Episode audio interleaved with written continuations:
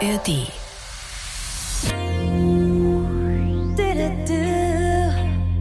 Also ich war auch immer der Meinung, eine Unterhaltung, das macht man doch so. Ne? Ich meine, jetzt hier kann nur sagen, wir unterhalten uns ja auch, aber Sie haben sich extrem vorbereitet.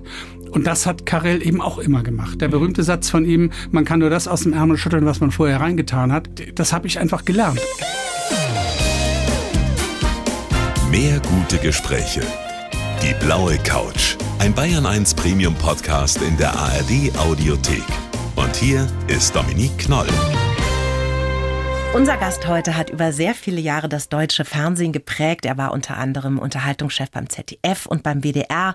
Er hat Michael Jackson die Hand geschüttet und geschüttet, geschüttelt und hat mit Cher Blockflöte geübt. Herzlich willkommen, Axel Bayer. Danke. Wie geht es Ihnen denn? Also inzwischen geht es mir sehr gut. Ich habe ein bisschen Zeit gebraucht, um mich daran zu gewöhnen, dass das Telefon nicht mehr so oft klingelt und dass man nicht mehr morgens so früh aufstehen muss. Inzwischen möchte ich nicht mehr früh aufstehen. Herr Bayer, ich wollte jetzt eigentlich total elegant zu Ihrem Buch hinleiten. Da antworten Sie nämlich auf die Frage, wie geht es Ihnen denn? Mit? Äh, keine Ahnung, wie ich das im Buch beschrieben habe, aber es geht mir bestimmt sehr gut. Am liebsten gut. Und das fand ich einfach so einen guten Satz, ja, weil ja. man wird das ja total oft gefragt, denkt dann gar nicht so groß drüber nach. Und Ihr Buch heißt Immer nur aufregen ist auch keine Lösung. Mhm. Ich habe mich sehr amüsiert bei der Lektüre. Und da schreiben Sie auch unter anderem in diesen Smalltalks und in diesen kleinen Gesprächen, da wird es einfach zunehmend so, wenn man älter wird, dass man über diese kleinen Wehwehchen redet. Oder Sie haben da auch so ein schönes Beispiel, dass Sie sich ausgiebig über einen Akkustaubsauger unterhalten haben mit einer ja. Freundin. Hadern Sie damit, wenn Sie sich selber erwischen dabei? Nein, eigentlich nicht. Das Einzige, womit ich manchmal hadere, ist sozusagen, dass ich schon merke, dass mein Gedächtnis immer mehr einem Sieb ähnelt als einem Tresor. Mhm. Und das macht mir dann schon manchmal zu schaffen. Also wenn ich dann denke, dass ich hm, zum Beispiel unbedingt heute noch jemanden schreiben muss, weil ich weiß, der oder die hat Geburtstag und ich mache mir einen Zettel und ich klebe mir diesen Zettel extra an die Haustür, damit ich ihn sehe. Und ich gehe aus der Haustür, ich schließe ab, begrüße einen Nachbarn und habe schon vergessen, was auf dem Zettel stand. Mhm. Das finde ich manchmal schwierig. Aber war das vor 20 Jahren anders? Ja. Oh, da mache ich mir jetzt Sorgen. Ich bin 53 und mir geht es genau Also vor 20 so. Jahren, sage ich Ihnen, ich hatte ein Gedächtnis, das war gefürchtet. Okay. Ja. Heute fürchte ich mich vor meinem Gedächtnis. Das ist sozusagen der Unterschied. Sie haben vorhin die Zeit beim Fernsehen angesprochen. Da hat man ja unglaublich viele Termine. Da habe ich manchmal wirklich so wie im Intercity-Takt, ne, alle Stunde einen neuen Termin gehabt. Wenn ich heute in den Kalender gucke, und da steht für jeden Tag nur ein einziger Termin drin, dann denke ich immer, boah, ist das voll. Mhm.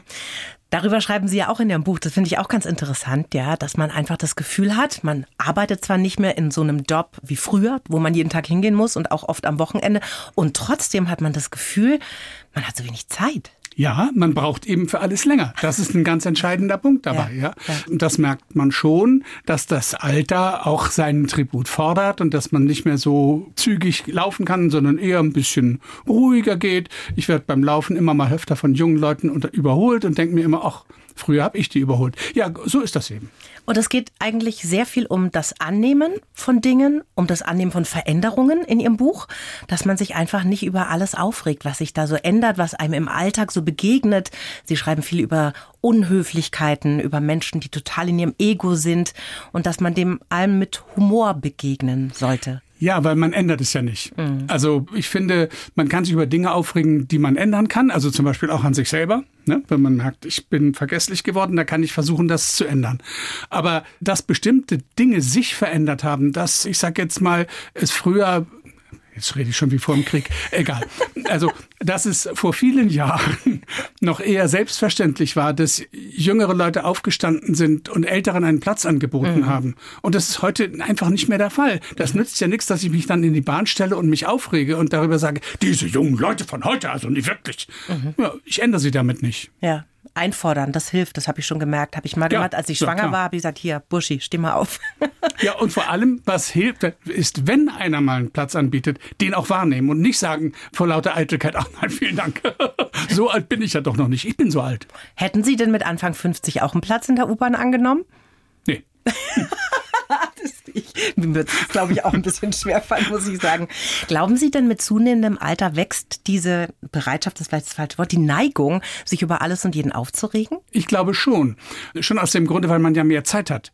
Also man kann Dinge anders wahrnehmen. Früher hatte ich, wenn ich in der Bahn war, schon war ich mit dem Kopf schon ganz woanders. Ich habe äh, gegebenenfalls auch Zeitung gelesen oder irgendwas gelesen und habe viele Dinge nicht gesehen. Mhm. Heute nehme ich diese Dinge wahr und registriere sie auch. Mhm. Und genau daher kommt das. Das ist Punkt eins. Punkt zwei ist, wir sind es jetzt inzwischen gewohnt, insbesondere durch die Veränderungen, die sich ergeben haben, medial, Internet, soziale Netzwerke und so weiter, dass man sich viel mehr mit sich selbst beschäftigt. Und dieses mit sich selbst beschäftigen führt auch dazu, dass ich natürlich merke, wenn Dinge anders sind, wenn jemand anders reagiert, mhm. als ich reagieren würde eine Unverschämtheit. Ja, der soll gefälligst so reagieren, wie ich es will. Also, das ist eben genau der Punkt, dass man es einfach merkt und dass man mehr Zeit damit verbringt, sich damit auseinanderzusetzen. Mhm. Ich nehme mal an, Sie haben diese Erfahrung bei sich selbst gemacht und haben das festgestellt und deshalb das als Thema aufgegriffen. Mhm. Kann man denn das einfach beschließen, solche Dinge mit einer gewissen Leichtigkeit und mit Humor zu betrachten? Man kann es beschließen, man muss es umsetzen. Ich gestehe, dass es mir auch nicht immer gelingt, das mhm. umzusetzen. Aber ich versuche es, mich daran dann zu erinnern, dass ich sage, du wolltest dich doch nicht mehr aufregen. Selbst wenn du dich ärgerst, dass die Bahn zu spät kommt, sie kommt deshalb auch nicht früher. Mhm haben Sie ein wahres Wort gesagt, ja, aber ja, ist doch so. haben sehr viele Menschen sehr viel Energie, sich darüber aufzuregen. Also ich freue mich sehr, heute mit Ihnen durch Ihr bewegtes Leben zu reisen. Wir starten jetzt auch mal ganz kompakt mit Ihrem Lebenslauf. Den bekommt jeder Gast geschrieben von uns, mhm. individuell. Und ich darf Sie bitten, den jetzt mal vorzulesen. Okay, Lebenslauf. Mein Name ist Axel Bayer und mein Herz schlägt für die Unterhaltung. Absolut. Meine Überzeugung, nur mit Humor kommt man gut durch dieses Leben. Eine Überzeugung, die habe ich spät gewonnen, aber ich habe sie gewonnen. Aufgewachsen bin ich mit viel Musik, Schule-Schwänzen für die Beatles und einem größeren Bruder, dem ich nacheiferte. Zum Beispiel beim Theaterspielen.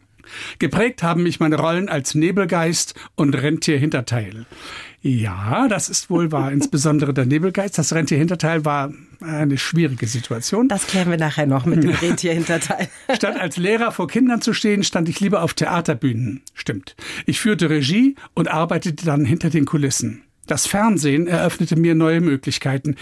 Ich habe Menschen eingesperrt, hm, gut 24 Stunden beobachtet, Michael Jackson in die Luft gehen lassen und mit Cher Blockflöte geübt. Ja, das war eine. Noch heute reizen mich die großen Shows, auch wenn ich sie nicht mehr selbst beeinflusse.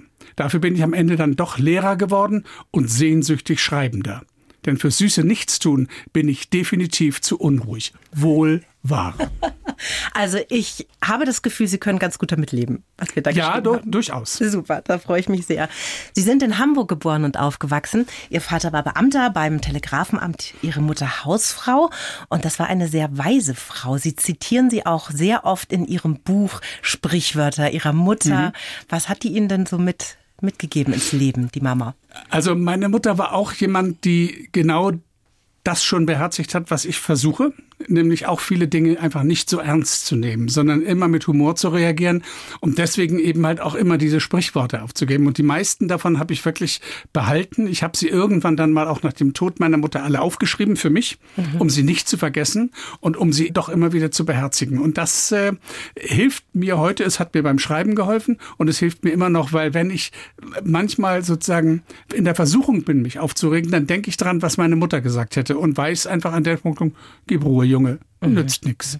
Ich finde das auch erstaunlich, weil oft versteht man das gar nicht als sehr junger Mensch, was einem Eltern so mit auf die Reise geben. Mhm. Und irgendwann viel später geht das dann auch wie so eine Blume. Meine Mutter hat in mein Poesiealbum, als ich neun war, geschrieben, wer lächelt, anstatt zu toben, ist immer der Stärkere. Und ich habe mir dann gesagt, ach ja, komm, pff, überhaupt nichts verstanden. Und Jahre später habe ich mir gedacht, was für ein wunderschöner Satz, oder? Ja, Absolut. Ja. Und das ist das Entwaffnetste, was man tun kann. Wenn jemand sich aufregt und man steht ihm gegenüber und lächelt ihn an und sagt, ach, das ist ja interessant, hätte ich jetzt nicht gedacht. Puff, dann merkt man so richtig, wie die Luft rausgeht. Ja, ja, das ist wie ein Zaubertrick. Ja. Sie haben mit neun Jahren im Knabenchor des NDR gesungen. Mhm. Machen Sie ja bis heute, singen in einem A Cappella-Chor. Ja, also ich, damals hatte ich einen glockenhellen Sopran. Das heute anders Das ist jetzt an. nicht mehr ganz so. ähm, aber Singen macht, also ich finde, Musik ist etwas unglaublich Schönes, unglaublich Wichtiges. Ich glaube, bei mir läuft den ganzen Tag Musik, unterschiedlichster Art. Ich finde, Musik ganz wichtig, weil es einfach Stimmungen erzeugen kann, die man sonst normalerweise sich mühselig herstellen muss. Mhm. Und Musik schafft es sofort. Was hören Sie denn am liebsten? Das ist ganz unterschiedlich. Ich höre sehr viel Klassik, mhm. insbesondere die Romantiker, so Brahms und mhm. sowas. Ich höre aber auch gerne Popmusik, sehr viel Popmusik sogar. Und ich kann bis heute alle drei Strophen von Wenn alle Brünnlein fließen. Das hilft mir nicht immer, aber es hilft. Aber es ist gut zu wissen. Also A Cappella in diesem Chor, in dem Sie jetzt tätig sind, mhm. was singen die so? Was ist das Repertoire? Quer durch den Gemüsegarten, alles, worauf wir Lust haben. Das können Lieder aus den 20er Jahren sein, äh, Schlager aus der Filmmusik, aber auch äh, Renaissance-Titel, immer irgendwas, da kommt jemand mit Noten und sagt, wollen wir das nicht mal ausprobieren? Und ja, probieren wir aus. Sie waren ja ein glühender Beatles-Fan auch. Ja. Haben Sie die mal live gesehen? Ich habe sie nicht als Band auf der Bühne live gesehen. Ich habe sie live gesehen, weil wir die Schule geschwänzt haben, weil die Beatles in Hamburg waren, in der Ernst-Merck-Halle auftraten. Und wir wussten, wann sie in Hamburg am Flughafen ankommen und haben uns dann Richtung Ernst-Merck-Halle begeben und haben gesehen, wie sie dort ankamen. Karten zu kriegen war völlig aussichtslos. Abgesehen davon, wahrscheinlich hätte man von dem Konzert sowieso nichts gehört, weil da lauter Mädchen standen, die kreischten. Das sieht man ja in diesen Videos auf YouTube ja. jetzt auch, ne? Da hat man von der Musik nichts gehört. Und dann standen sie vom Hotel inmitten von kreischenden Mädchenhorden. Ja, genau. Haben Sie denn einen Lieblingssong der Beatles? Weil wenn wir schon hier beim Radio sind auf Bayern 1, bei uns laufen natürlich die Beatles und dann spielen wir natürlich auch einen für Sie. Oh, ich finde For No One super. Mhm. Ich mag unter anderem auch sehr viele dieser etwas ruhigeren Titel. Mhm. Here, There and Everywhere zum Beispiel. Das sind so Titel, wo ich denke, da kann man so richtig schön zuhören. Oder Because. Also jetzt dürfen Sie sich für einen entscheiden. For No One. Okay. Sie sind dann ja auf ein musisches Gymnasium gegangen, haben im Schulorchester Oboe und Flöte gespielt. Mhm. Das war ja dann schon eine wunderbare Fingerübung für Ihre spätere Betreuung von Cher. Jetzt erzählen Sie uns mal bitte diese Geschichte. Ich schätze mal, wenn Cher Flöte spielt, dann war das irgendwas bei Wetten das, oder? So ist es. Wobei man sagen muss, das Ganze hat eine Vorgeschichte. Mhm. Ich habe damals noch beim WDR, wir haben eine Sendung gemacht zum, glaube ich, 25-jährigen Bestehen des Phantasialandes, so ein großer Freizeitpark. Und da sollte Cher auftreten. Mhm. Und der Raum, in dem das stattfand, das war also eine Art, ein nichtssagender Betonklotz. So eine Arena-Bühne, aber eben halt sah nach nichts aus. Und Cher kam mit dem Wagen an, sah diesen nichtssagenden Betonklotz und beschloss, dort nicht aufzutreten. Oh. Zu hässlich. Ja, da, okay. so. Unser Glück war, dass direkt davor die Bee Gees aufgetreten waren. Und die kamen nun aus diesem Betonklotz raus. Sherzadi kannte sie und sagte, ach, wenn die da waren, dann gehe ich da auch rein. So. Das war meine erste Begegnung mit Cher und führte mhm. dazu, als wir uns dann bei Wetten das begegneten, dass ich dachte, ui, die Frau muss man mit Samthandschuhen anfassen.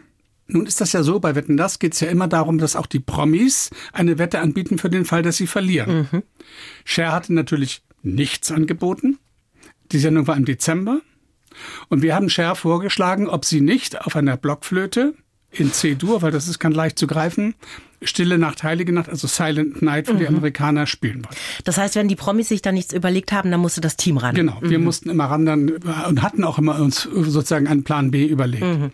So, also Cher fand, äh, fand Silent Night gut und in C-Dur war es auch einfach. Und dann haben wir ihr eine sehr schöne Blockflöte besorgt und dann hat sie also angefangen zu üben. Konnte sie überhaupt Flöte spielen? Hm, offensichtlich schon ein wenig. Jedenfalls war es so, dass es ungefähr äh, dauerte 15 Minuten, maximal 20. Dann hieß es, Axel, sollst zu Scher kommen.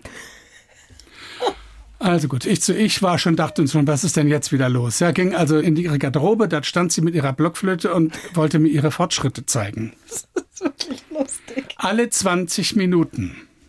Bis sie dann irgendwann nach mehreren Stunden wirklich äh, Silent Night konnte und es in der Sendung übrigens dann auch gespielt hat. Aber ist das nicht völlig absurd, wenn man da steht mit einem Weltstar und der sagt, Mr. Viele, Bayer. viele dieser Dinge sind völlig absurd. Ich erinnere mich, dass Michael Jackson, als der, der war ja zweimal bei Wetten das. Einmal mhm. dieser berühmte große Auftritt. Auf dem Kran dann, mit dem wehenden weißen Hemd. Genau, war ja, ja auch eine super mhm. Nummer. Mhm. Und dann kam er später nochmal, weil er Promotion für eine Tour machen wollte. Und wir waren darauf nicht vorbereitet. Also das heißt, irgendwie am Tag vor der Sendung plötzlich hieß es, morgen kommt Michael Jackson. Oh Gott. Oh, und wir wussten, was wir damals alles anstellen mussten vom Management mhm. her, ne? Spielkonsole in der Garderobe und jede Menge Pepsi Cola und weiß der Kuckuck was. Und wir sagten, wir haben gar nichts, wir haben weder eine Garderobe noch sonst irgendwas für den Mann. Und dann wurde, das war so eine Mehrzweckhalle mit den Gängen, wo immer dann die, diese einzelnen Umkleideräume abgingen. Und am Ende war so ein Fenster wo man rausgucken konnte. Und davor haben unsere Technik in Windeseile irgendeine Sperrholzwand gebaut, einen kleinen Tisch reingestellt und ein Stühlchen. Und dann kam Michael Jackson und ich begrüßte ihn und er saß, wirklich, der King of Pop, saß hinter einer Sperrholzwand auf einem kleinen Stühlchen und sagte, nice to meet you. Aber er war dann irgendwie zufrieden trotzdem. Ja, absolut, ja. Ist das süß. War das eigentlich möglich, mit dem so ein bisschen ins Gespräch zu kommen oder war der sehr introvertiert und zurückgezogen? Also es war schwierig mit ihm, weil er ein sehr introvertierter Mensch war. Mhm. Das erste Mal, als er da war, gab es einen Händedruck. Dieser Händedruck war, als würde man einen nassen Waschlappen. Ganz weich. So. Mhm. Aber wenn dieser Mann auf die Bühne kam und mit seinen Tänzern dort übte, mhm. explodierte der. Ja, das war völlig irre. Also wir, wir, mussten den wirklich von der Bühne prügeln, weil wir ja zufällig auch noch eine kleine Sendung vorzubereiten hatten. Der hätte am liebsten stundenlang jeden Tag mit seinen Tänzern probiert. Wie als würde er in eine andere Person schlüpfen. Ne? Unbedingt. Ne? Und ja. so wie der dann irgendwo hinter der Bühne rumlief, war das ein kleines verhuschtes Kerlchen. Irre. Ja. Sie sind ja mit 15 sehr steil in Ihre Schauspielkarriere eingestiegen. Wir haben es gerade im Lebenslauf schon gehört. Mhm. haben an den Hamburger Kammerspielen im Weihnachtsmärchen mitgemacht. In tragenden Rollen, ne, mhm. muss man sagen. Nebelgeist, ja. Schneemann, Viertelnussschale und Rentier Rentierhinterteil. Oh, ich war auch Seerosenblatt. So ist das nicht. Wie waren denn diese ersten Gehversuche? Hat sie da gleich das Feuer gepackt? Ja, sagen wir mal so, das äh, mit dem Rentier, Rentierhinterteil war natürlich ein Problem weil wir spielten nicht nur an den Kammerspielen, sondern es waren auch zum Teil so Gastspiele und wir waren in einem Theater, in Hamburg Theater am Besenwerder Hof gibt's nicht mehr. Und dieses Theater zeichnete sich dadurch aus, dass die Auftritte auf die Bühne normale Türen waren, normale Türbreite. Mhm. Da konnte das Rentier mit seinem Geweih nicht durch.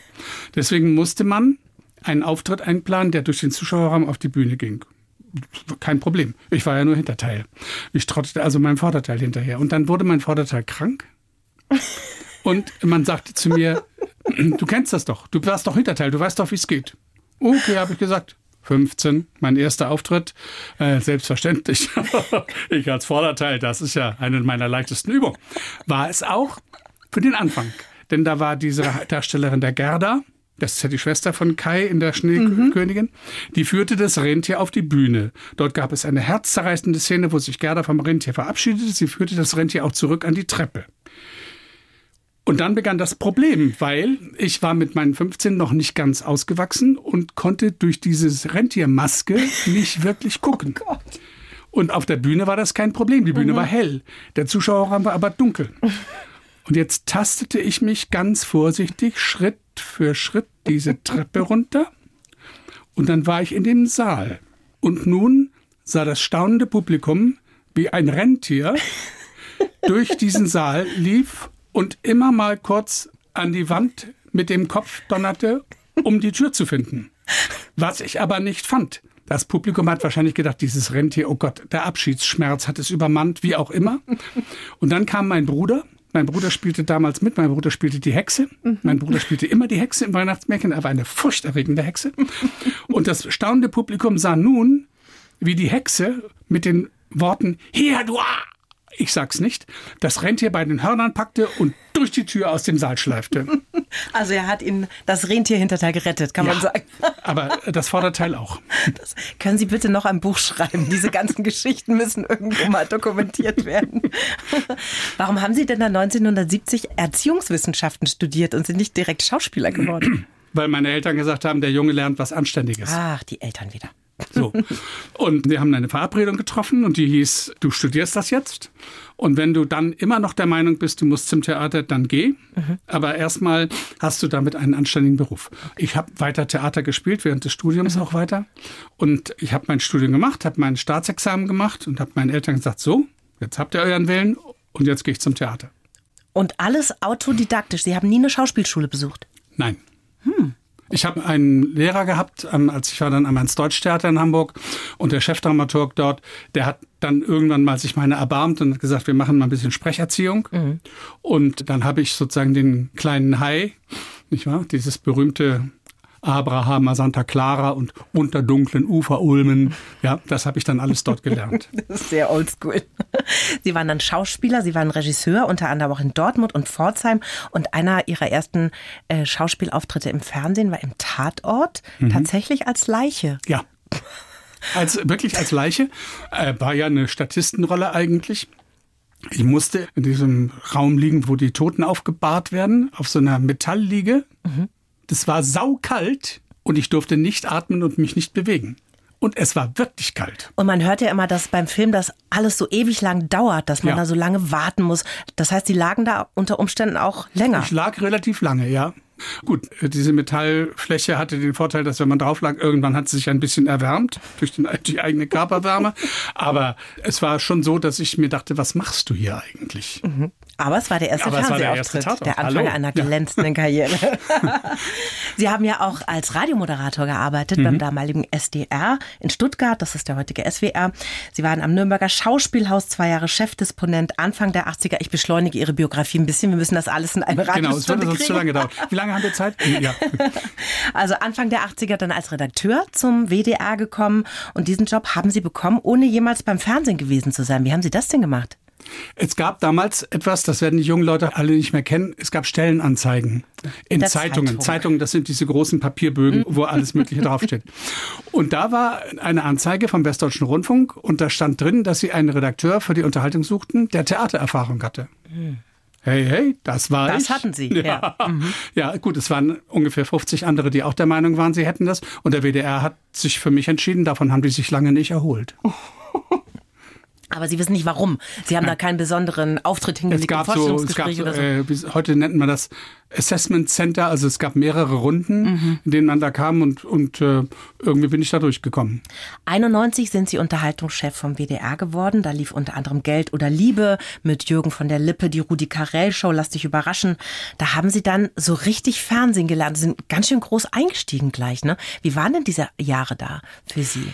Den Rudi Carell Show haben wir schon in Berlin angefangen. Mhm. 1988. Allerdings nur, weil der WDR das unterstützt hat, sonst hätte der kleine Sender Freies Berlin, den gibt's nicht mehr, ist aber nicht meine Schuld. ähm, also sonst hätten wir das gar nicht geschafft. Mit Rudi Carell habe ich vorher schon immer gearbeitet. Damals, wir haben die verflixte Sieben zusammen gemacht. Mhm. Und Rudi Carell, Gott äh, hat mir selig, der ist eigentlich derjenige, wo ich immer sage, bei dem habe ich am meisten gelernt. Was war denn das für ein Typ? Weil der kam ja immer irre lässig rüber. Ja, war so? ähm, das war auch nur sein Eindruck. Er war ein unglaublicher Perfektionist. Ah. Und äh, das hat mich auch geprägt, wenn ich ehrlich bin. Also ich war auch immer der Meinung, eine Unterhaltung, das macht man doch so. Ne? Also so. Ähm, ich meine, jetzt hier kann nur sagen, wir unterhalten uns ja auch, aber Sie haben sich extrem vorbereitet. Und das hat Karel eben auch immer gemacht. Der berühmte Satz von ihm, man kann nur das aus dem Ärmel schütteln, was man vorher reingetan hat, das habe ich einfach gelernt. Und ich habe bei ihm gelernt, mich wirklich intensiv mit Unterhaltung auseinanderzusetzen und alles zu planen. Auch die scheinbar ungeplanten Situationen. Mhm. Auch Emotionen. Und Emotionen, genau. Mhm. Jede Emotion kann man vorbereiten. Sie kommt nicht wenn man so macht. Mhm. Das heißt, da baut man eine dramaturgische Rampe. So ist es. Auf die es hinausläuft ja. und dann kriegt die Nation Gänsehaut. Ja. So läuft es ja bis heute. Ja, natürlich. ja, ja. 1995 ging es dann als Unterhaltungschef zum ZDF mit der Samstagabendshow mhm. Wetten das. Wie groß ist denn der Druck, wenn man so eine gigantische Show mit zu verantworten hat? Darüber macht man sich gar keine Gedanken, ehrlich gesagt, sondern man versucht einfach eine gute Sendung mhm. zu machen. Natürlich hat mir persönlich geholfen, dass gerade schon die dritte Sendung die war, wo Michael Jackson kam und wo dann mhm. plötzlich 21 Millionen Zuschauer da waren. 21, ja? Das muss man sich mal vorstellen. Millionen. Ja? Also Wer wird Millionär hat heute 5 Millionen ja. in guten, an so, guten Tagen. Das hat natürlich geholfen. Dann hatten wir dann in der Sendung danach war Michael Gorbatschow mit seiner Frau da. Mhm. Also das heißt, wir hatten einfach das Glück, gute Besetzungen zu haben. Äh, die, die Sendung Wetten das, die war schon natürlich auf dem absteigenden Ast, auch damals, mhm. aber die dann plötzlich sozusagen die Zahlen nach oben trieb. Und das war für mich natürlich eine super Sache. Sie haben da ja auch mit Thomas Gottschalk zusammengearbeitet. Der war ja über viele Jahre unangefochten der Superstar mhm. im deutschen Fernsehen. Was glauben Sie denn, warum haben alle Thomas Gottschalk geliebt? Was hatte der? Thomas ist ein Bauchmensch nach wie vor. Mhm. Das heißt, der reagiert spontan so, wie eigentlich jeder reagieren würde. Er ist nicht der Planer. Das Planen mussten wir für ihn machen. Mhm. Aber wenn man ihn dann in eine Situation schmiss, dann hat er genauso reagiert wie jeder. Ja, das würde ich auch machen. Mhm. Und dieses, dass er so ist wie alle, das hat ihn sozusagen ausgezeichnet. Er hat auch die Sachen gesagt, die alle sagen. Manchmal hat er auch daneben gegriffen, mhm. aber das hätte auch jemandem passieren können. Also es war immer so, dass die Leute sich mit ihm absolut identifizieren konnten. Ja. Er war nicht der Übergott, der Übervater, sondern er war Teil seines Publikums. Sie haben mal einen ganz schönen Satz gesagt in einem anderen Gespräch, das ich gehört habe.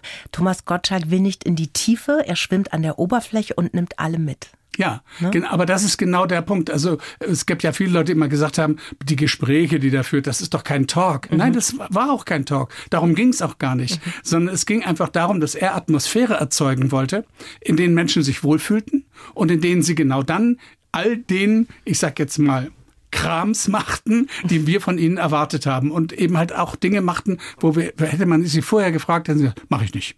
Mach ich nicht. Schwitzt man da manchmal auch in so einer Live-Sendung, wenn man nicht genau weiß, ob er jetzt wieder Mariah Carey das Knie tätschelt ein bisschen zu lange oder so? Ist man da nervös und hat Herzschlag? Nee, es gab ein einziges Mal, wo ich mich gefragt habe, selber, was müssen wir besser machen? Das war, er hatte Elton John zu Gast Mhm. Und äh, sagte, und jetzt kommt Elton John. Er hat ein wunderbares Lied mitgebracht. Das ist eines meiner Lieblingslieder. Es heißt, äh, hier ist Elton John. Er hat einfach vergessen, wie die Nummer hieß. Und das ist so ein Punkt, wo ich denke, oh, da wird's dann schwierig. Mhm, mh. Das heißt, er hatte keinen Knopf im Ohr. Nein. Ah, okay, verstehe. Thomas Gottschalk hat ja eine Zeit lang auch bei uns moderiert, auf Bayern mhm. 1 am Sonntagabend immer.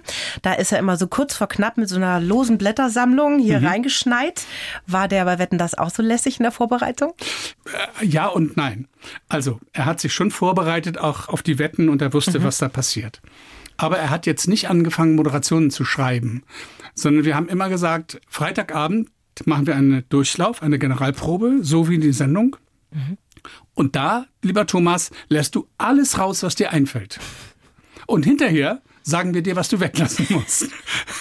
so haben wir das gemacht und ja. haben gesagt, diese Sprüche kannst du machen und den Spruch bitte den machst du nicht, weil das heißt, mhm. damals gab es noch keine Shitstorms, mhm. aber dann hätten wir Ärger mit der Presse mhm. gekriegt. Mhm. Hättest viele Postkarten geregnet. Ja. Bei Wetten, das waren ja die größten Weltstars ja. überhaupt zu Gast. Das war ja ein Schaulaufen, das war irre. Wir haben schon ein bisschen über Michael Jackson gesprochen, mhm. über Cher. Ist Ihnen denn ein Promi noch besonders in Erinnerung geblieben, sowohl positiv als auch vielleicht mit einem gewissen Kopfschütteln? Es gab Menschen, die äh, sich nicht so freundlich benommen haben. Zum Beispiel Ronan Keating, den ich äh, eigentlich immer toll fand, mhm. der aber sehr arrogant war.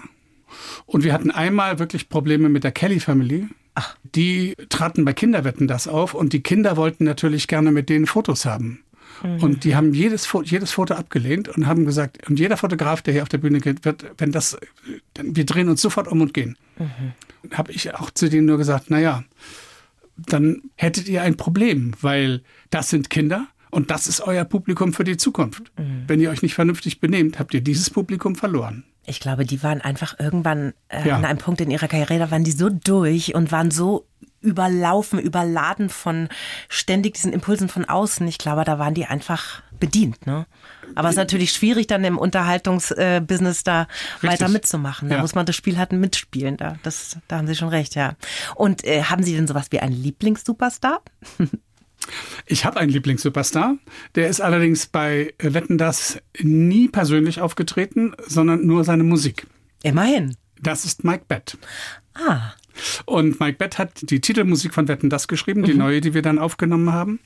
Und das übrigens ist auch ein Künstler, den ich am Anfang nicht unmittelbar kennengelernt habe, aber von dem ich auch weiß, dass er ein unglaublicher Perfektionist ist. Haben wir noch Zeit für eine Geschichte? Absolut. Absolut, gut. Also, ich habe Mike Bett das erste Mal gesehen im Fernsehen, wie viele andere auch, in der Sendung, die hieß, glaube ich, Plattenküche beim WDR. Das ist eine Weile und her. Das ist eine Weile her, wohl wahr. Und irgendwann, als ich dann beim WDR war, habe ich dem Redakteur, der das damals war, gesagt, weißt du übrigens, dass du derjenige bist, dem ich meine Kenntnis von Mike Bett verdanke, weil ich hatte zu dem Zeitpunkt schon alle Schallplatten. Schallplatten, das waren früher so große Dinger mit einem Loch in der Mitte. Also ich hatte die alle und, habe, und dann hat er mir folgende Geschichte erzählt.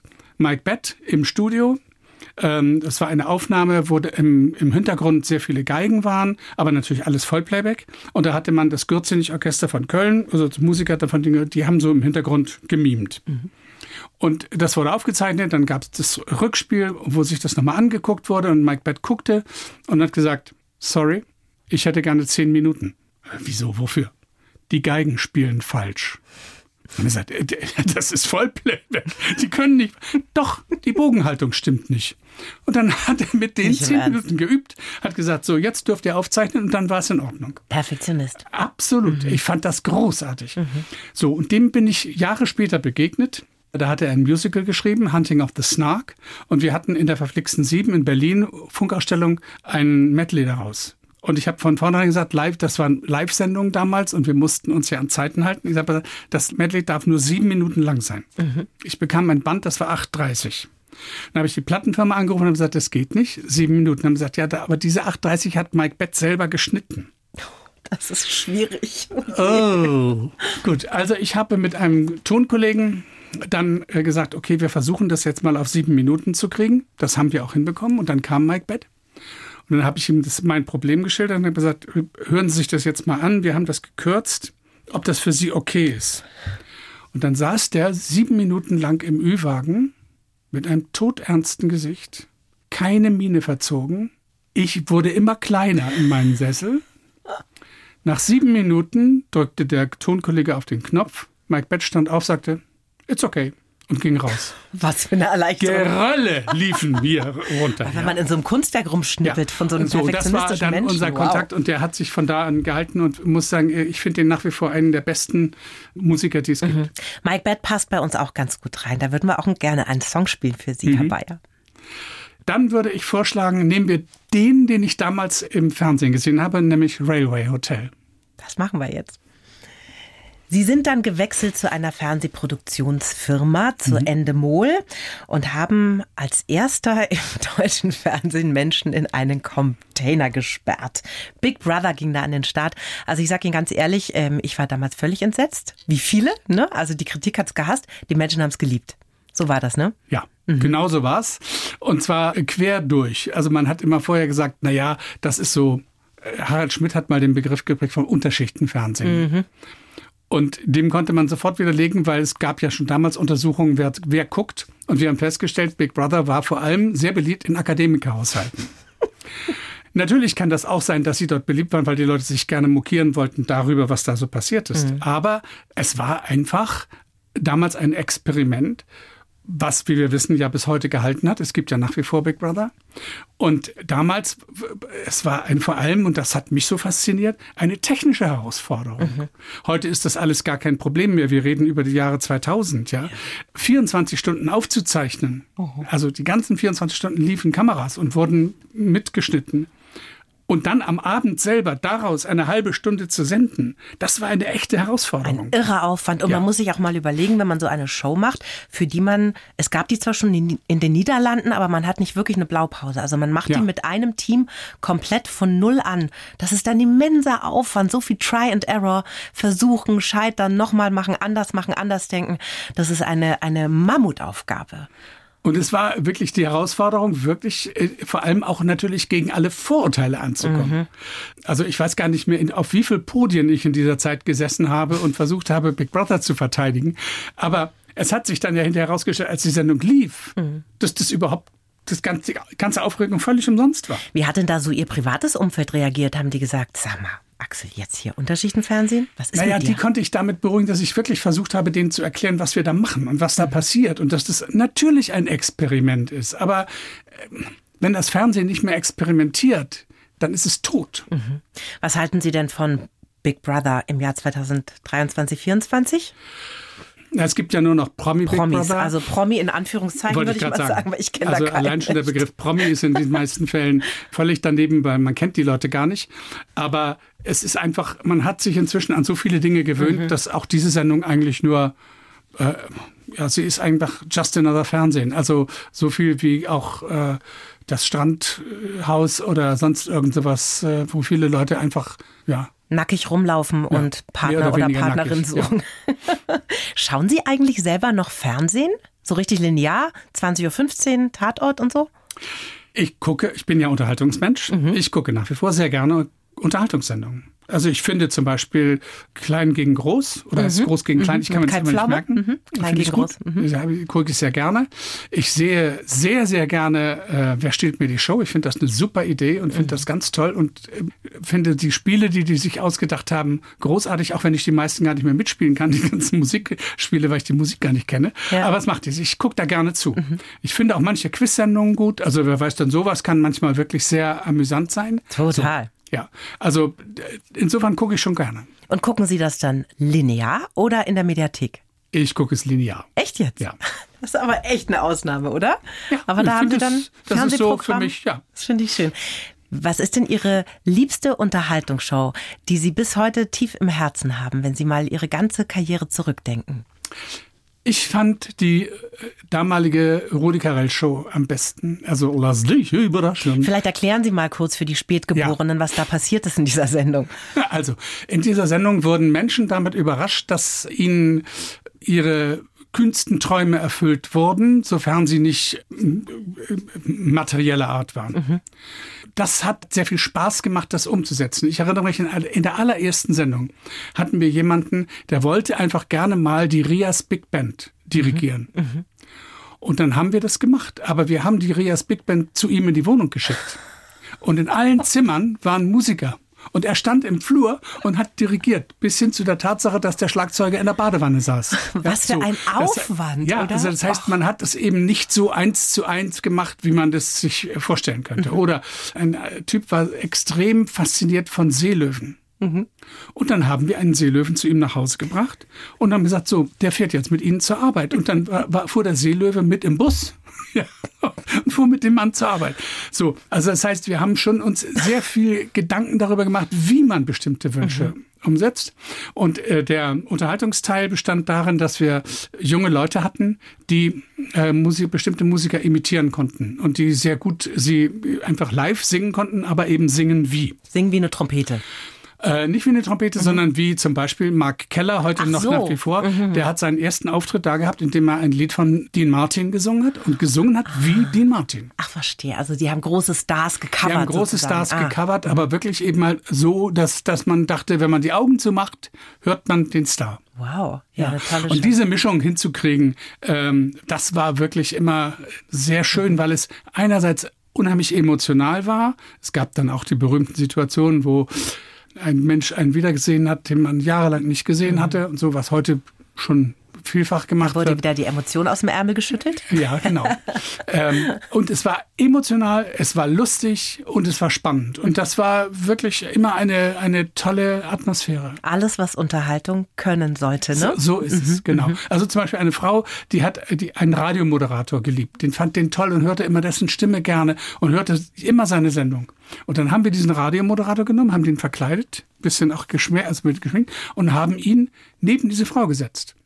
Und die Frau hat die ganze Zeit bis zum Schluss der Sendung nicht gemerkt, dass sie genau neben ihrem Idol sitzt. Ist das irre. Und dann aufgelöst. Und dann haben wir es natürlich aufgelöst. dann kam die Nase ab und das so. sind die Tränen. Und dann hat, er, dann hat er sozusagen das erste Mal gesprochen und sie ja. hat die Stimme erkannt. Oh, wie ja. schön. Und solche Sachen, die haben einfach Spaß gemacht, weil es ähm, eben nicht nur ich nehme A und B und das wird schon C ergeben, sondern dass man versucht hat, wie kriegen wir das so, dass die Zuschauer ihrerseits auch verblüfft werden. Mhm, mh. Also das klingt natürlich, wenn man jetzt so auf ihr Berufsleben zurückblickt, nach einem absoluten Traum, was sie alles gemacht haben. Ja, also die haben einfach die tollsten Shows mit äh, begleitet, mit konzipiert.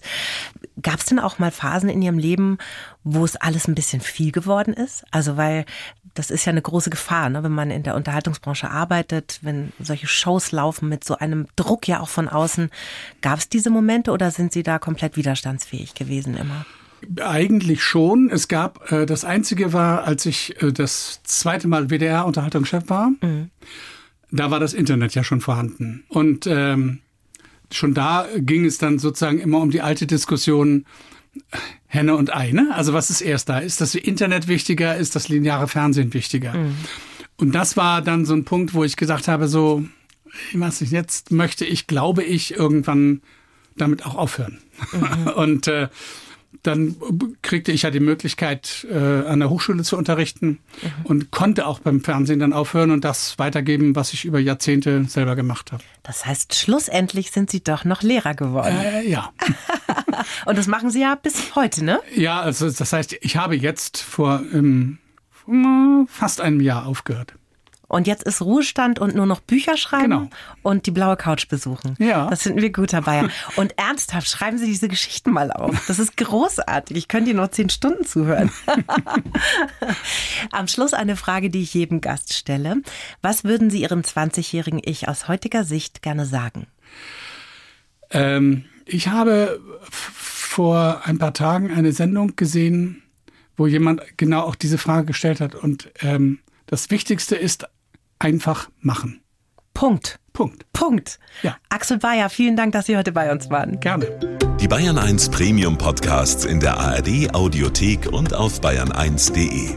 Hören Sie zum Beispiel auch unseren Nachhaltigkeitspodcast Besser Leben, wie Sie die Umwelt schützen und dabei bares Geld sparen. Bayern 1 gehört ins Leben.